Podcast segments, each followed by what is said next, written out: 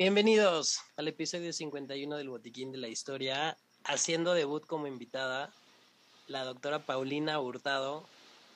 Pau, un honor de verdad tenerte aquí. Bienvenida. Muchas gracias por invitarme. Saludos audiencia de El Botiquín de la Historia. Excelente servicio a los que escuchan este botiquín.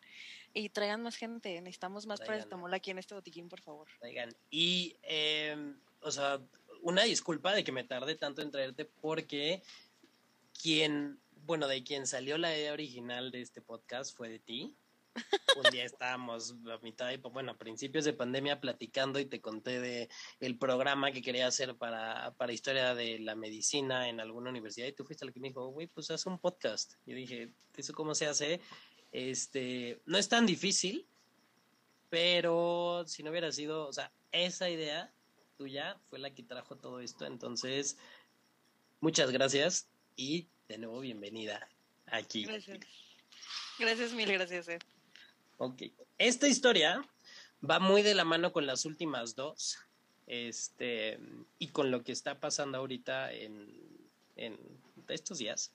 Bueno, estos días cuando estamos grabando, ¿no? Si lo escuchan en diciembre, pues no tiene que ver con estos días, pero ahorita, con, con junio, julio, y empieza en Wyoming, en Estados Unidos, el 9 de mayo de 1943.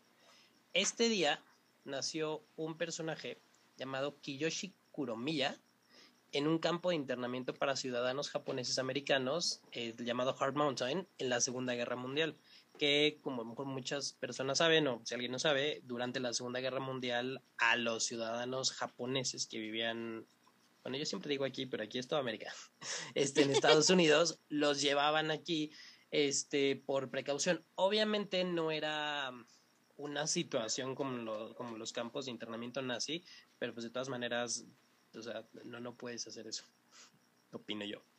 ¿no? Entonces... Sí, no. De hecho, fue como el, bueno, si no mal recuerdo, fue la época en la que más segregación hacia la comunidad asiática hubo. Y de hecho, o sea, eso marcó muchísimo como el concepto de barrio chino como lo tenemos actualmente nace justo de los 50, es como una identidad cultural, pero eso lo vemos, lo vemos otro día, pero por si no tenían la idea, muchos de los barrios en, en América, bueno, en Estados Unidos sobre todo, que son como el barrio italiano, el barrio chino, el barrio japonés, son justo este reforzamiento de la identidad frente al titán que era Estados Unidos en ese entonces. Era como una manera de revelarse. Sí, y originalmente la familia de Kiyoshi era de Monrovia, California, y de hecho sus papás habían nacido aquí. O sea, sus papás no eran migrantes. Sus abuelos a lo mejor sí, pero sus papás habían nacido aquí y aún así los habían llevado al campo de internamiento, al grado de que Kiyoshi nació en un campo. O sea, la señora, pues, no sé si iba embarazada o allá se embarazó, pero el niño nació en, en, este, eh, en el campo. Después de la guerra, la familia regresó a California y aquí fue donde Kiyoshi creció. A la edad de 8 o 9 años, más o menos, Kiyoshi salió del closet con sus padres.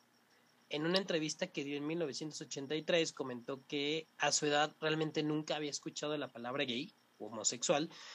También estamos a principios de los 50, pero sí él decía que nunca se sentía como él mismo, como los demás, y que justo él había en la biblioteca pública de Monrovia, fue donde fue, se puso a leer, se puso a investigar y ahí fue donde encontró en los libros el término. Es un morrito de nueve años. O sea, cuando dijo, o sea, que no, o sea, no se hallaba, pero no hallaba una palabra para hallarse, digamos. Entonces lo fue a leer. Y para él esto fue enorme, fue súper, súper, súper, súper relevante, porque a través de la educación, a través de ir a investigar, leer, encontrar los libros, fue como pudo encontrar su identidad, fue como pudo comenzar y a descubrir y a definir quién era él.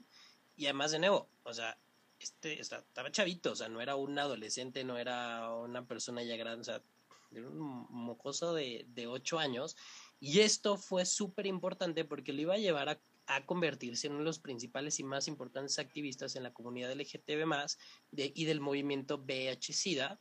Además que también ya de grande fue un autor, fue promotor de los derechos civiles, derechos humanos y de las protestas contra la guerra este, de Vietnam. Wow. Aquí, en Estados este, Unidos. Él en 1961, a los 18 años, se va a la Universidad de Filadelfia bueno, se va a Filadelfia, es, en la Universidad de Pensilvania, y él decide ir aquí por el hecho de que Filadelfia era conocida como, este, o sea, el, lema de Filadelfia era City of Brotherly Love, lo cual le llamó muchísimo la atención, ya que al, más o menos empezó a involucrarse como activista a los 17 años, en, eh, sobre todo hacia protestas de la guerra. Aquí lo importante es, eh, hacia finales de los 50, 60, hay lo que tú quieras, o sea, la, la ONU tiene 15 años, la Segunda Guerra Mundial no tiene nada de que acaba de pasar. Este, en Estados Unidos sí las mujeres tenían pues, ya algunos años de que había el voto desde 1920, pero esto estaba como en el mundo, porque en México fue hasta el 55. Pero de todas maneras, cuando empieza a crecer el movimiento este, feminista, cuando empiezan a crecer los movimientos de identidad y de homofilia, todos los, este, eh, los movimientos de, de, la comunidad gay, este, las protestas contra la guerra de Vietnam, o sea, todo, o sea, realmente políticamente el ambiente era un caldo para de, literal, para de que te quejes de todo mundo y que, y que levantes la voz. No tanto como ahorita, pero, o sea, que digo, sí, hay muchas cosas, pero como que antes era, o sea, se, no sé, como que hasta yo siento que se le podías palpar y tocar. Sí, sí, sí, y más que, bueno, hasta donde yo tengo entendido de historia LGBT, en el 73, 75-ish, fue cuando se despatolizó. Cuatro. ajá, 74, ya salió como de el DSM, el concepto de homosexualidad. Porque de hecho el concepto de homosexualidad, fun fact, no es una palabra dentro de la comunidad que hubiera sido inventada por y para la comunidad, sino fue una palabra patologizante. O sea, no me acuerdo qué psiquiatra alemán la había mencionado, pero como de parte de la comunidad la palabra es gay, porque era como el concepto de feliz, pero homosexual fue una palabra de ataque, que ya la volvimos parte de nuestro acervo LGBT, la volvimos parte nuestra como protesta, así como las mujeres las minifaldas.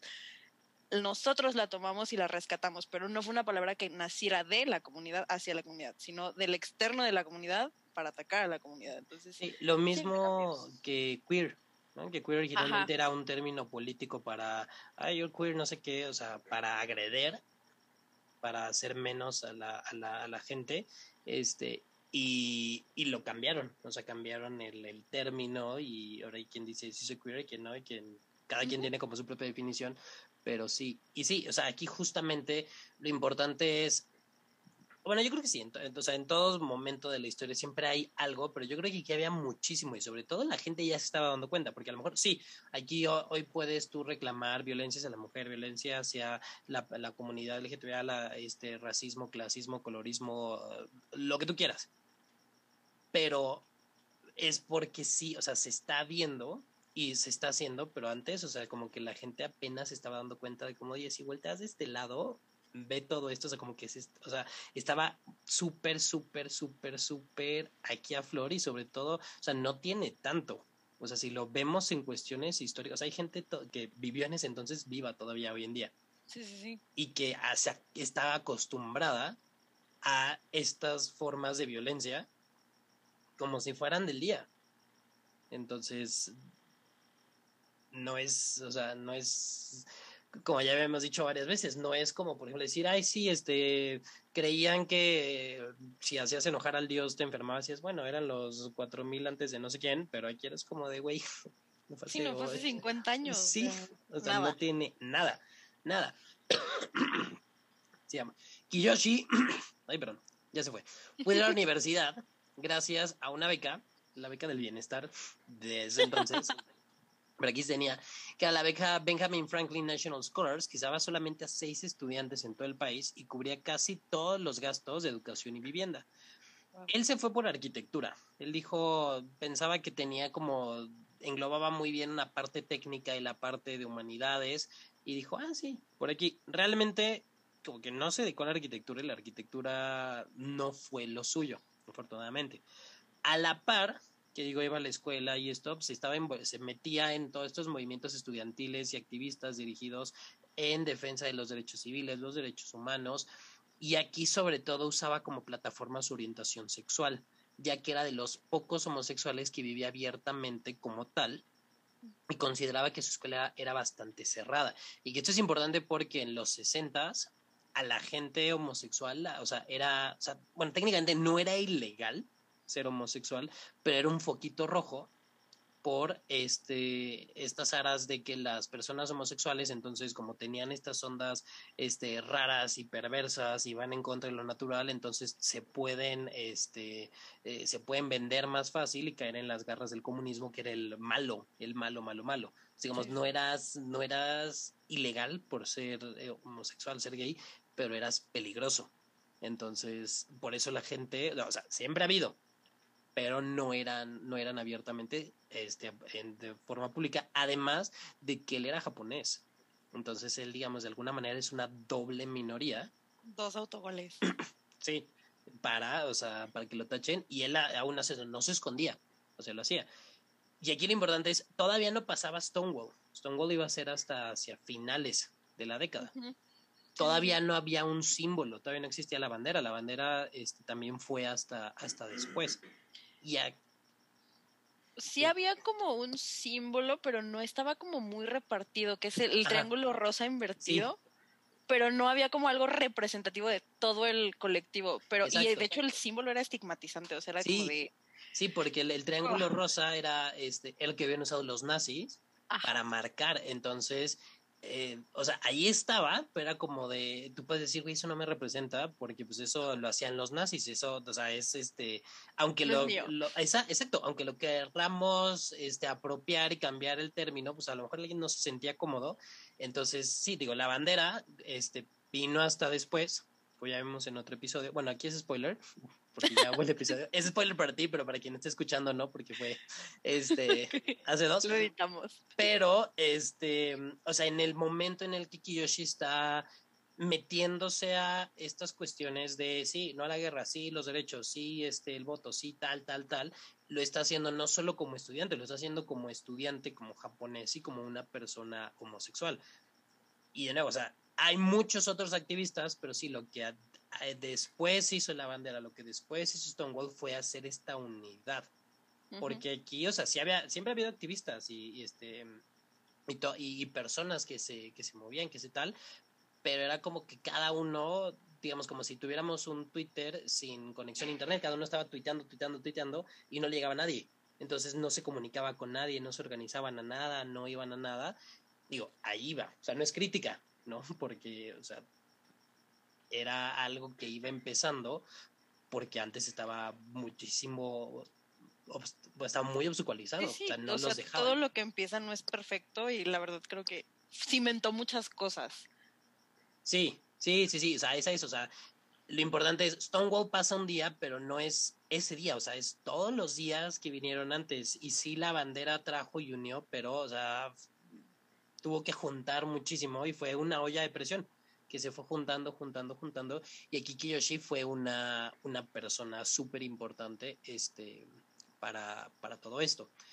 Él en 1965 junto con otros activistas, tomaron el Independence Hall en Filadelfia y lo renombraron el Freedom Hotel en apoyo a heridos de una marcha por derechos civiles que habían habido en, en, Alabama. Y él a eso se dedicaba mucho, o sea, sí iba, estudiaba y aprendía de edificios y de arquitectura y tal, pero si adentro había una manifestación y había brutalidad policíaca, o sea, él iba, se metía, él buscaba, o sea, estaba muy, muy, muy, muy, muy involucrado. Se involucró tanto que él fue muy amigo de Martin Luther King. El, primero, el primero de marzo del 65, junto con él, el reverendo Fred Worth y James, este, James formaron un grupo de apoyo para grupos de estudiantes, o sea, como un grupo estudiantil para estudiantes negros, para que se pudieran registrar como votantes, y los defendieron cuando empezaron a ser agredidos por la policía. O sea, te digo, este cuate y con gente acá arriba. O sea, estuvo, y aquí lo importante de esa manifestación fue que cuando llegaron a agreder a estas personas, este, aquí al, movimiento que había, fue la primera, o sea, estuvo, estuvo tan mediático que al otro día el presidente del condado de Montgomery ofreció una disculpa y fue la primera vez que de manera oficial había una disculpa por violencia contra trabajadores y activistas que estaban este, cuidando movimientos este, civiles y estudiantiles. O sea, antes era como, ahí te va la policía y ups. Ni modo. como de, ay, es que te cruzaste entre los madrazos, pero aquí sí hubo como dijeron, a ver, sí, nos equivocamos.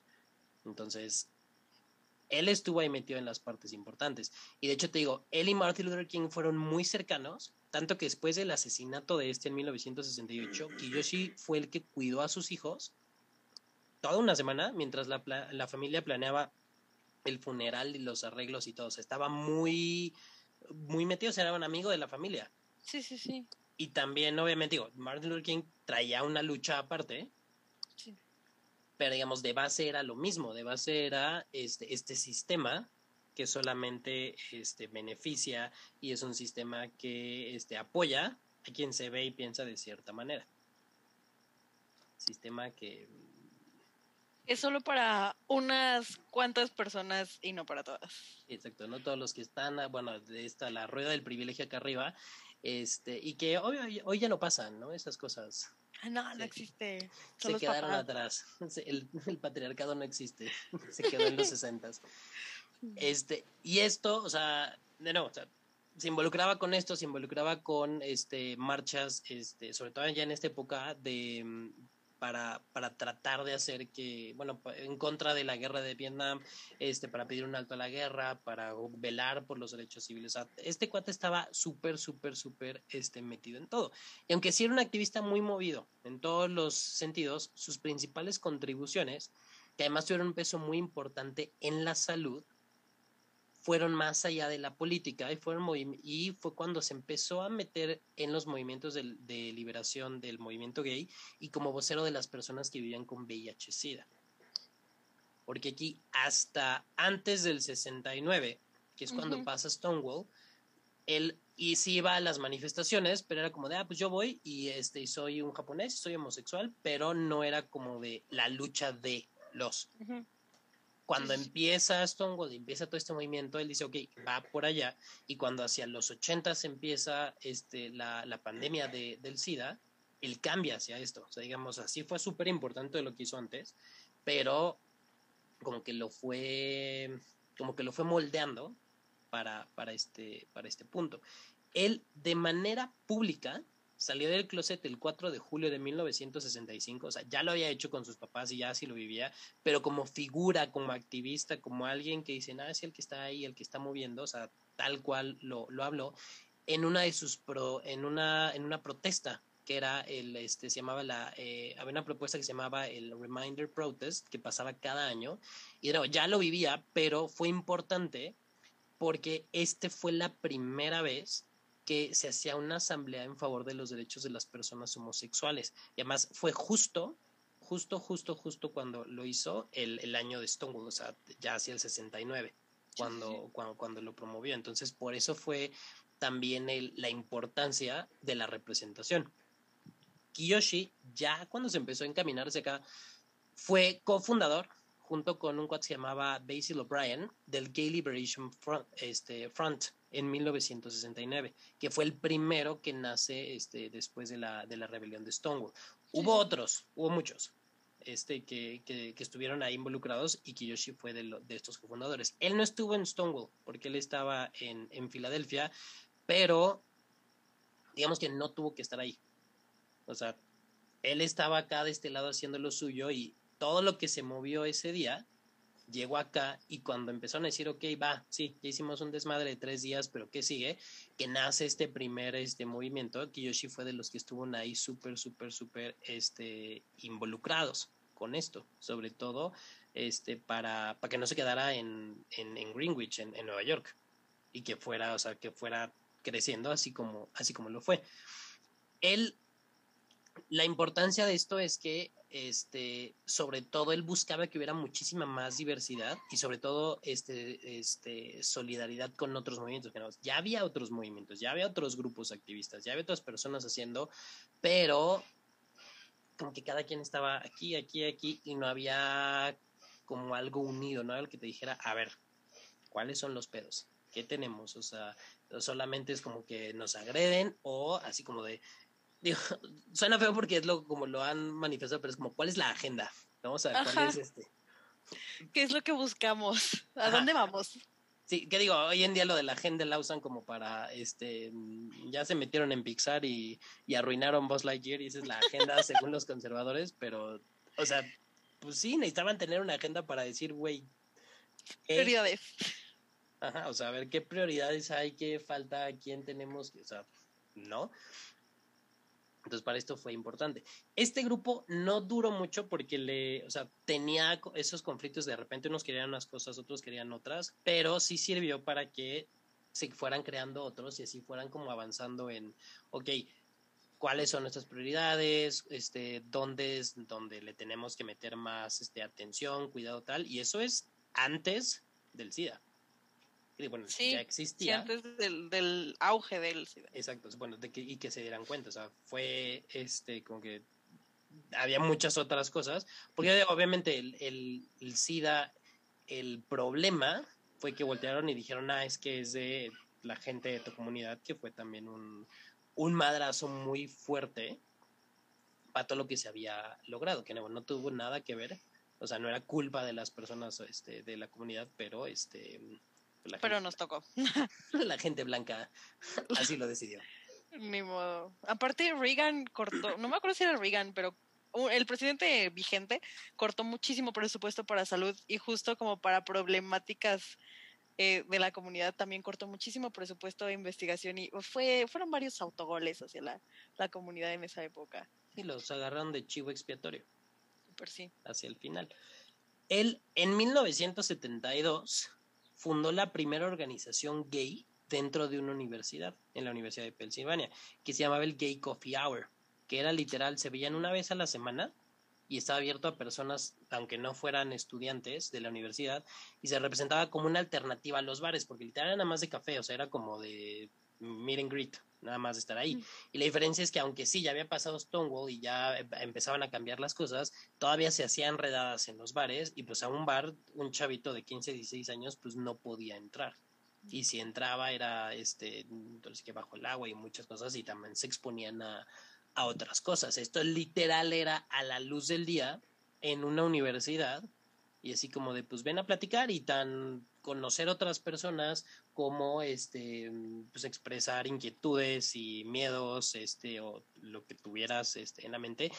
Y si no nada más para decir güey hay otros como yo. No hay otros que están pasando lo mismo que yo que tienen esto que independiente de cualquier cosa es súper importante para cualquier persona. O sea independiente de orientación de identidad de expresar es cuando traes algo y dices, te sientes como el bicho raro y te das cuenta, no, pues hay más bichos raros como yo y no me, no me siento tan ajeno. O sea, digo, hasta el diabético lo mandan al grupo de autoayuda y de apoyo con sus amigos diabéticos y se llevan, o sea... Como los trasplantados, como, hey, grupo de trasplantados.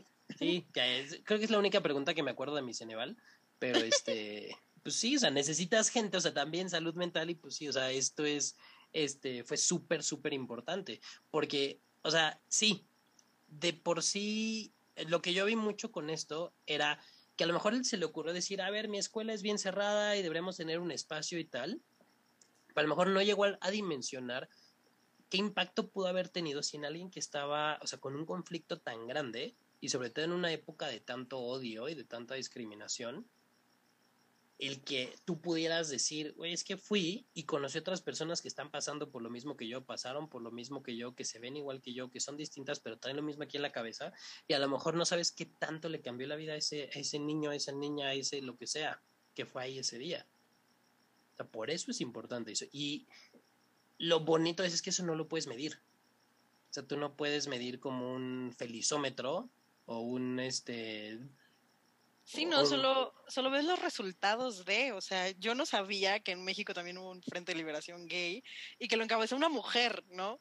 Y que, o sea, la hija de Rivas Mercado, que es quien hizo el Ángel de la Independencia, fue una de las mecenas de la comunidad LGBT en México. Entonces, imagínate que todo lo que hizo un pequeño niño asiático de 8 años, bueno, de ascendencia asiática de 8 años en Estados Unidos, todavía resuena hasta hoy 2022, que acaba de ser la marcha LGBT aquí en Guadalajara y va a ser el de México, que hoy en día tenemos marchas en países donde decimos, güey, nunca creí que nosotros fuéramos a ser legales en un país así. y te digo, y este cuate nada más dijo, ay, pues sí, nos juntamos para el café. Pues te digo, o sea, es, o sea, por eso el impacto, y de no, o sea, no lo ves en números, y no es como que le puedes medir el aura o la felicidad a la gente después de eso, o sea, pero ahí está, o sea, y lo ves pues todos los días con, con cómo lo vive la gente. Él además fue los primeros y más importantes promotores del AIDS Movement una vez que inició la pandemia hacia principios de los ochentas. Sí, ya existía el VIH, ¿no? El VIH ya existía desde los 1900 y había SIDA, pues porque pues, no había medicamentos, entonces pues nada más te esperabas tus 10, 15 años y ya te pegaba, pero pues nadie se daba cuenta, no existía la enfermedad, no estaba definida, no estaba nada. Y cuando en nas, bueno, cuando se dan cuenta de la enfermedad de los ochentas, que pues se la voltean y dicen, ah, es que son los hombres homosexuales y las cuatro Hs y que nace el término GRID y el gay cancer, el gay disease y el, los oh, castigó Dios a todo, o sea, todo lo que se había alcanzado hacia los ochentas o al menos lo que se empezó a hacer en el, en el cambio en el discurso en todo esto, pues se fue para atrás. Y él fue el que dijo, a ver, ya íbamos para acá, entonces fue de los primeros que dijo, a ver, no. Y sobre todo porque algo que ha sido muy importante y muy este, constante en la comunidad es, sobre todo con el, con el VIH, es hacer como un cuidado extra para que dejen de decir que viene de ahí. Y porque hoy en día, o sea, es igual de heterosexual, homosexual, bisexual, lo que tú quieras sexual, pues si tienes eh, relaciones de riesgo te lo pueden pasar y punto. O sea, no es más, o sea, mientras más heterosexual sea tu relación es como menos riesgo ni al revés, ¿no? Como, lo, como mucha gente cree, o sea, nos da risa, pero mucha gente lo cree todavía. Y sí lo que se ha visto es que hay ciertos países y hay ciertas localidades donde se contagia más la gente heterosexual porque la gente homosexual es muchísimo más cuidadosa porque sobre todo estas, estas, este, estos grupos buscan que se cuide más la gente para que no digan, ah, es que por eso te enfermaste. Sí, sí, no haya más estigma hacia la propia comunidad. Sí, exacto, es así como decir, a ver, ¿cómo nos quitamos el estigma sin, sin que nos transmitan la enfermedad? Entonces son como que más chingaquedito entre sus miembros y decir, es que sí, más selectivos. Sí, para decirlo, porque decirle es que si te enfermas tú, van a decir, ah, claro, pues porque ve. Y eso sí ha, sí ha generado que en ciertas partes del mundo, o sea, no en todo, no, no global, pero en ciertas partes sí, digamos, es más de riesgo entre personas heterosexuales que se cuidan menos que en personas este, de la comunidad. Y eso, o sea, de nuevo, no tiene nada que ver con la orientación, es, tiene que ver con que alguien dijo los gays. Alguien señaló al lugar equivocado. Exacto, ¿no? sé y, de ahí el, el, daño. Sobre todo porque van, o sea, todas estas personas están haciendo, están creando, están cambiando y de repente cae esto y pues se echó para atrás muchísimas, este, muchísimas cosas. Kiyoshi se involucró principalmente en el movimiento que se llamaba ACT UP, The AIDS Coalition to Unleash Power, el cual se fundó en Filadelfia. Él fue diagnosticado en 1989 ya se sabía del virus para ese entonces, ya tenía nombre, o sea, ya no le llamaban GRID, ya se sabían las formas de transmisión y todo, pero no había medicamentos, lamentablemente. Y aún así esto no lo detuvo, esto como que le metió más pila para hacer este un cambio en, en, el, en el discurso y para decir, ok, qué cosas se podía cambiar, no para él, sino para las personas de la comunidad. Y él, algo de lo mismo que lo motivó desde los 8 o 9 años, su lema era Information is Power. Así, súper sencillo, súper simple, tres palabras, pero para él decía muchísimo. Y de nuevo, desde la primera vez que él dijo, no me hallo que soy quien sabe, y se fue a leer, lo mismo dijo, a ver, tengo esta enfermedad, muchas personas de la comunidad se están enfermando, ya se sabe esto, no se sabe tal, entonces él a partir de aquí se empieza a envolver en todas las formas y recursos para educarse sobre el SIDA, lo que se sabía hasta entonces, el panorama actual de, o sea, político, de salud y sobre todo qué pasaba con las personas que vivían con esta enfermedad. O sea, qué pasaba si te decían, a lo mejor ya te decían, ok, va, está el virus, está bien, no está el síndrome. ¿Y? O ya, te vas a morir. ajá, y no te vas a morir hoy, pero te vas a morir en tanto. Y la persona que realmente dice, ok, ya tú tienes SIDA y pues ya casi casi desahucialo. Entonces, él empezó a, a, a querer cambiar ese programa. Dijo, no voy a inventar el medicamento, pero sí tengo que cambiar qué es lo que está qué es lo que está pasando. Él aquí ya era una figura pública, o sea, y sobre todo cuando se empieza a involucrar en el movimiento este, para, con el SIDA ya como persona que vive con, la enfermedad, o sea, su estatus subió muchísimo y hacía que le invitaran a participar en paneles, en asambleas, en mesas de diálogo y sobre, en, institutos de salud, sobre todo para el cuidado del paciente. Okay. Él creó las Act Up Standards of Care, las cuales fueron las primeras como normas o NOMS en cuanto al cuidado de las personas que vivían con VIH-Sida, creadas por personas que ya vivían con VIH-Sida. Y esto, sobre todo, le dio un sentimiento de comunidad muy grande, porque él no era médico, él no era investigador, o sea, no se trataba de un manejo médico, no se trataba de la acidodina y no de todas estas cosas, no, se trataba sobre todo de cómo lo voy a tratar, no cómo lo voy a medicar, cuál es el trato que le tengo que dar. O sea, desde que, oye, que esté limpio, seco, tranquilo, este, sí, hidratado. Como persona, no como enfermo. Exacto. O sea, él no te iba a decir, ah, con ese medicamento el retro... No, o sea, era como de cómo lo trato, cómo lo saludo, cómo llega, cómo me presento con él, como todo eso. Y eran las primeras. Porque no había, o sea, y, o sea, estaba muy en, o sea, esta visión de tratar al enfermo como enfermo, no como una persona que tiene una enfermedad que ya de por sí le está pasando mal y sobre todo con el miedo que había porque y este de a ver no lo voy a tocar y no lo voy a hacer y no tal sino o sea, y esto es o sea suena muy poquito pero o sea desde que te dicen en la escuela a ver llegas y te presentas y les hablas por su nombre y saludas y agradeces y tal o sea eso no o sea, hay quien lo ve que dice, güey, es que no es tan trascendental como saber tu sistema de conducción o no sé qué, pero es súper importante porque es, a ver, es la persona. Y si te voy a descubrir una parte y te voy a tocar, te aviso y te digo y te... O sea, y era algo tan sencillo, pero tan ajeno a cómo se trataba la gente en ese entonces, que por eso fue súper, súper, súper, súper importante. Él, además, creó un periódico, una tipo gaceta por correspondencia llamada Critical Path, en la cual se enviaba por correo a personas en todo el mundo, o sea, tanto aquí en, bueno, en América como en todo el mundo, y también a personas que estaban encarceladas o personas que no tenían forma de, obtener información relevante con el virus. Pon tú que se sabían tres cosas, él decía, ok, que la gente sepa estas tres cosas. Y si se sabía algo, porque pues no había Twitter, no había cosas, entonces, o sea, su manera de generar un cambio era educando a la gente.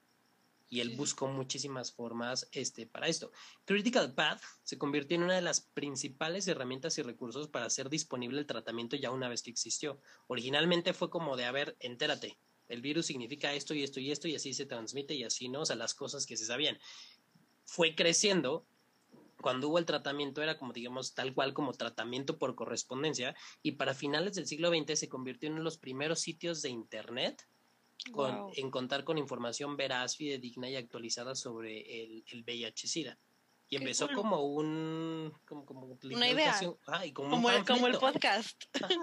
Y era como un panfleto de a ver ten y ya o sea, digamos que este cuate fue el primer alain o sea, en mandar información, en mandar medicamentos, en, en, unir a la gente. En que si yo estoy en un lado donde quién sabe cómo consigo tal, pues ya me llegó, ahora sí que mi correspondencia de un cuate que sabe quién sabe dónde. Y ya con eso estoy tranquilo.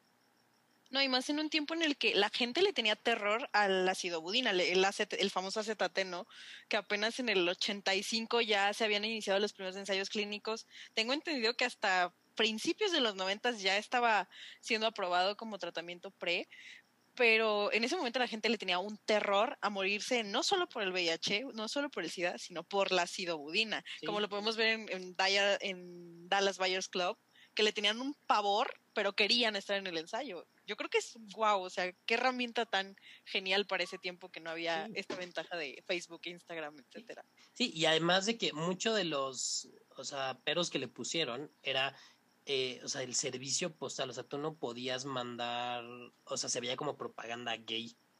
Mm. O sea, y también ahí le pusieron muchísimos peros que era como de, a ver, a ver, a ver, ¿por qué estás promoviendo es, las cosas del diablo? Entonces, o sea, y pudo, o sea, y tan pudo que te digo, es una página de internet hoy en día. Y de hecho, este, hoy, o sea, el sitio web se convirtió en, o sea, hoy en día tiene un, no sé, tiene un proyecto que es el Critical Path AIDS Project, que es un servicio de 24 horas, como una hotline disponible para cualquier persona que requiere información de manera gratuita. Tú vas, así como cuando te metes a cualquier página y te aparece aquí como el, ¿y en qué te puedo ayudar? ¿No? En Liverpool o donde sea, igual ahí.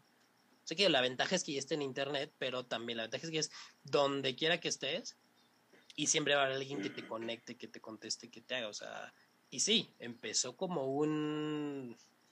y por correo, y órale. Y esa ya tiene sus 40 años que está, o sea, que está funcionando este, el Critical Path. Él, hacia finales de la década de los 90, Kiyoshi fue parte del equipo legal de varios casos llevados a la Corte Suprema en buscar expandir las condiciones de libertad de expresión para publicar información sobre VIH y SIDA en Internet, porque lo que te digo, no se podía. O sea, todos estos, o sea, dejó de ser, de existir como un bloqueo en cuanto a cosas gays o que salieran, pero luego era como hacia la enfermedad. Entonces, o sea, él no, no era abogado, no era médico, nunca construyó un edificio, aunque era arquitecto, pero, o sea, donde había se metió, o sea, donde había y movía y cambiaba y por qué no y así, o sea, y, o sea, y no se los toques, ¿no? O sea, él, y además aquí él trae una enfermedad para la cual no hay medicamento todavía, aquí en los 90 ya, ya hay, o sea, hacia finales, pero este, digamos que no se acaba de enfermar. O sea, ya la tiene desde, ya tiene desde rato. Él en el 99 fue parte del caso de Curomilla contra los Estados Unidos, donde buscaba la legalización de la marihuana para uso medicinal en personas terminales con SIDA. O sea, te digo, él...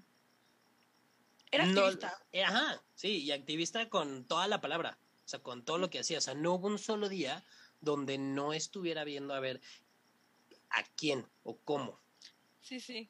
O sea, porque ya no era solamente por él, era completamente por la gente. O sea, era, digamos, se volvió también, o sea, cuando empezó a ver este, sea, todo porque para los noventas fue cuando empezó a ver, este cambio, sobre todo para, para el uso del, del, cannabis y la marihuana, él se volvió en el Santa Claus de la marihuana, porque cuando se aprobó, él iba a los clubs de marihuana, se presentaba como representante de uso medicinal, cosa que no era, o sea, era como, era, pues, yo soy Kiyoshi y ya, y él, o sea, la compraba, la obtenía, se la daban y se la repartía a los pacientes con SIDA terminales, gratis.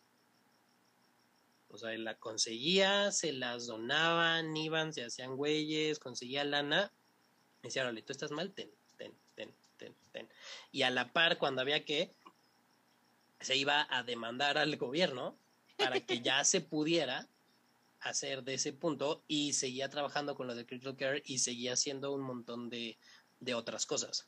O sea, este cuate no paró. O sea, no paró. Desde los 60 que fue cuando ya se fue a la universidad, o sea, unos cuatro o cinco años antes de Stonewall, hasta aquí, que ya es el 99, no paró completamente. O sea, décadas que le invirtió a, este, a ayudar a cambiar el discurso, a cambiar la manera en que se ven.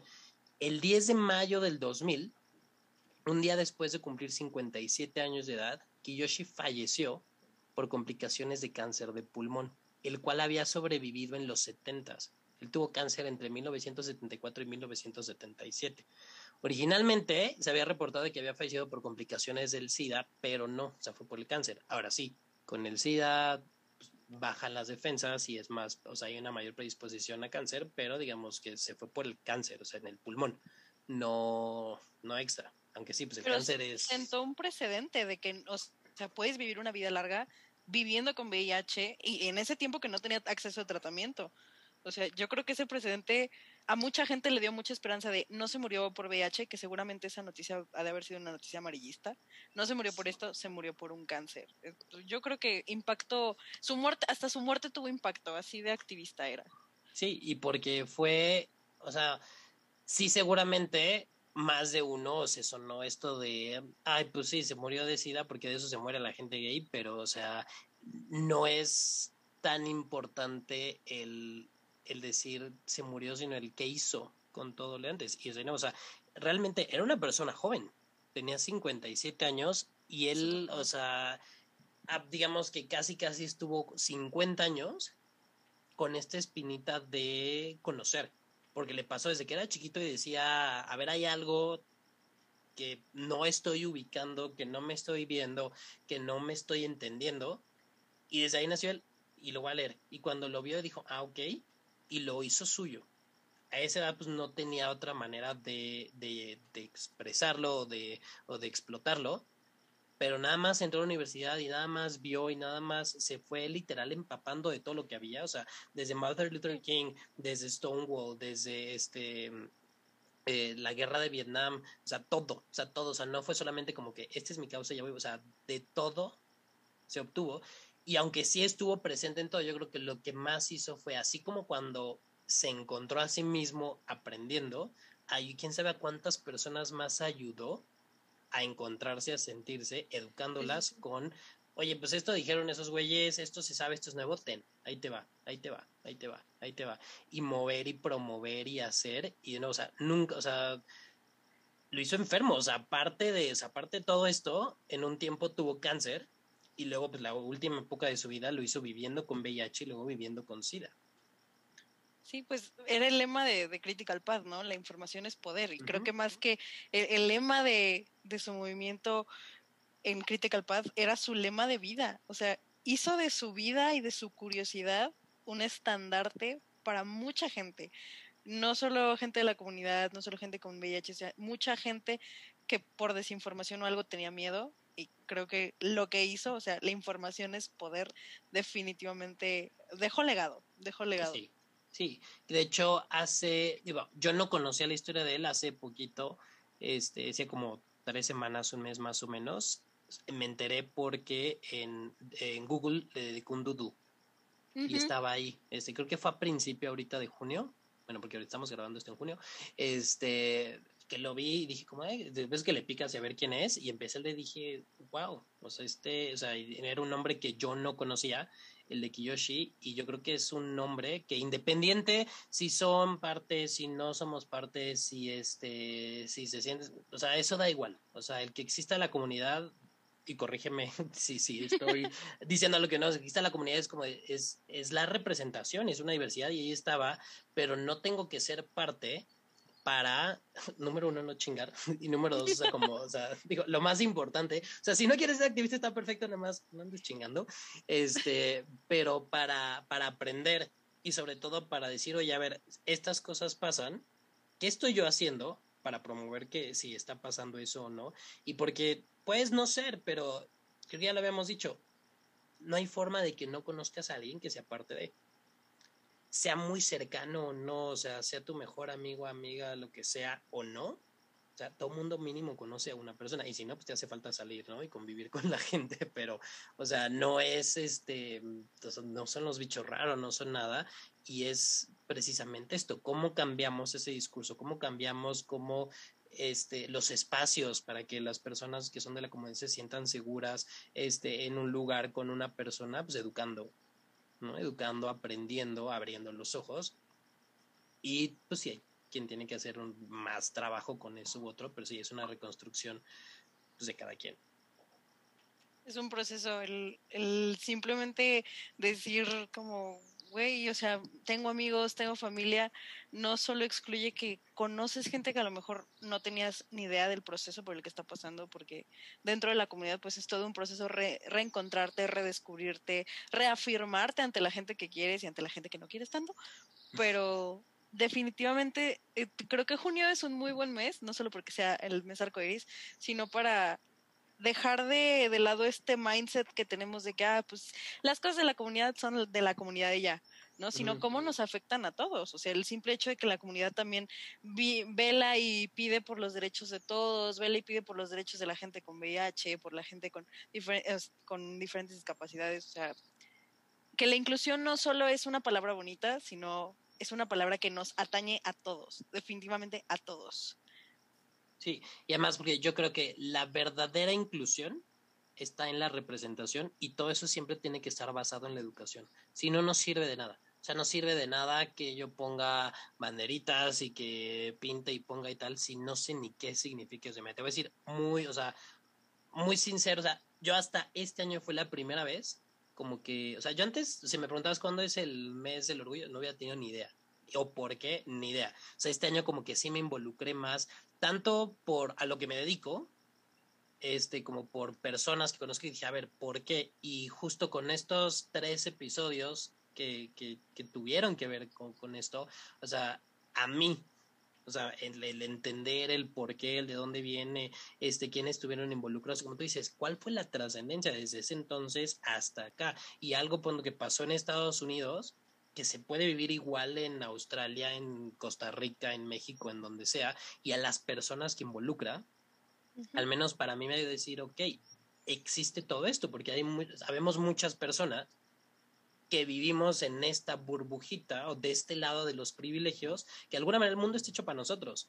Y el mundo está hecho para que yo me sienta tranquilo y para que yo tenga oportunidades y tal. Y yo podrá decir, pues ahí se ven pero no se trata de eso y no es porque yo diga, ay, San Eduardo y ya volteó y no, o sea, no es una lucha que es nuestra, no, no, no te puedes tú poner hasta adelante y decir, a ver, no, o sea, entender tu lugar, porque dentro de todo, todos tenemos cierto lugar y todos tenemos ciertas experiencias, ciertas vivencias, todas son completamente válidas, pero a mí sí me da a, a entender, a ver, a, y, a, y a realmente, o sea, para entender con mayúsculas, qué significa que haya una diversidad y la importancia y la trascendencia y el valor que tiene cada una de las diferencias de las personas y sobre todo entender y a querer y a respetar y ver diferente con ojos pues, de más entendimiento, de más cariño a personas cercanas a mí que son parte.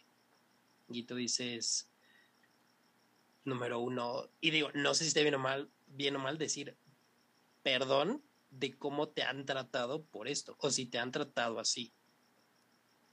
Porque sí. tú, lo, tú, lo, tú lo puedes leer. Y tú puedes decir, ah, en Stonewall pasó esto, y a la gente te le hacían esto, le decían, dale, tú puedes decir, híjole, qué cabrón, ¿no? Qué feo. Chin, bueno, a dormir. Pero cuando dices, oye, es que, a ver, yo tengo, conozco una persona que en ese entonces le hubieran hecho y dicho todo eso. Y a lo mejor hoy en día ya no pasa eso, pero pasan otras cosas. Entonces, digo, no porque ya no pasen esas, no sigue, no dejan de pasar otras ahorita. Entonces, cuando lo haces real, cuando le pones el nombre, el rostro de un amigo, de un primo, de un de un lo que sea, es que dices, ay, güey. Cambia muchísimo el mindset. Sí, sí, y es cuando dices, y te tienes que forzar a ti mismo a decir, yo qué he hecho o qué no he hecho para o bueno, para evitar o para provocar eso. Sí, o cuando me he cuestionado yo mi privilegio. Sí. Cuando yo he visto que, o sea, no sé, el, el, me decía un amigo, oye, pero, o sea, ¿por qué se dice orgullo? ¿No? Y me, me lo preguntó en el mejor plan posible y yo, híjole, es que no solo es orgullo de, ay, ya salí del closet y ya, sino de todo lo que nos ha llevado a que hoy en día sea fácil decirte, hola, mi nombre es Pau y soy bisexual. Sino todo lo que llevó para que yo pudiera decirte eso. O sea, hay gente que no vivió su primer beso a gusto, no, nunca pudo estar con su pareja por más de 50 años porque no era legal. Hay gente que vio amigos morir por la ola de VIH porque no eran tratados justo por ser parte de la comunidad. O sea, todo eso llevó a que hoy en día alguien pueda llegar y decirte, o algún chavito, o sea, yo creo que es la mejor época para los chavitos que ahorita se están redescubriendo, que tienen muchas herramientas y sobre todo tienen muchísimo acceso y muchísima flexibilidad de parte de mucha gente. Entonces, creo que como aliados es muy chido que haya gente aliada que quiera conocer la historia del movimiento y como parte de la comunidad es muy yo creo que es muy necesario que sepamos un poquito de la historia de la comunidad y de todo lo que los hitos que han marcado como Hiyoshi por ejemplo yo no tenía el gusto sabía de algunas cosas pero no sabía que por él existían algunas cosas creo que como miembros de la comunidad no debemos educar, pero sí podemos ayudar a difundir, cosa que hizo Hiyoshi. Entonces, todos sí. tenemos un pequeño Hiyoshi dentro de nosotros sí. siendo activistas. Y yo creo que si algo podemos aprender de él es esto de que nunca se dejó a. Ah, tenía muchas cosas en su contra y para él lo más importante fue que la gente conociera, que la gente se educara, que la gente cambiara, que la gente y porque eso es la educación. Siembras algo y ya no te va a tocar a ti ver ese cambio. Yo creo que él hubiera estado, o sea, estaría muy contento del cambio hoy en día, pero yo creo que si era aquí también seguiría hasta adelante en las marchas cambiando, haciendo, porque sí ha habido un cambio, pero no es suficiente y pues tiene que haber más. Entonces, es un nombre que debemos de saber todos y pues muchas gracias a Kiyoshi, donde quiera que esté. Le mandamos un saludo. Saludos a Kiyoshi. Y con eso, Pau, al final del episodio te agradezco muchísimo haber estado aquí. Ojalá te haya gustado. Este, y bienvenida, bienvenida aquí. Que tú eres parte del, del, motor creativo de esto. El motor creativo de la, de la, del, botiquín, de la, historia. Eh, pues muchas gracias por estar aquí una vez más. Y pues nos vemos la siguiente semana para una nueva historia. Pau, un gusto enorme. Un placer estar aquí contigo, es muchísimas gracias por invitarme y no se pierdan el siguiente episodio de El Botiquín de la Historia en este mes del orgullo LGBT. Se va a poner padre. Cuídense mucho. Sale bye.